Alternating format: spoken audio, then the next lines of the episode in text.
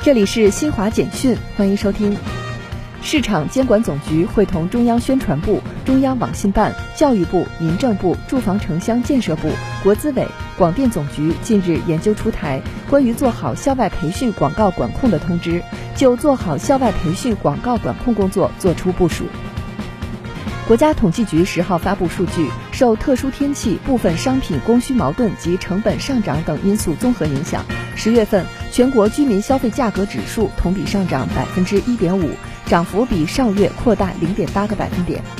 国际奥委会北京冬奥会协调委员会主席小萨马兰奇九号接受记者线上采访时表示，北京冬奥会正在兑现碳中和办赛承诺，许多场馆都采取绿色能源供电。冰场采取新型二氧化碳制冷剂技术，实现碳排放全部中和。以上由新华社记者为您报道。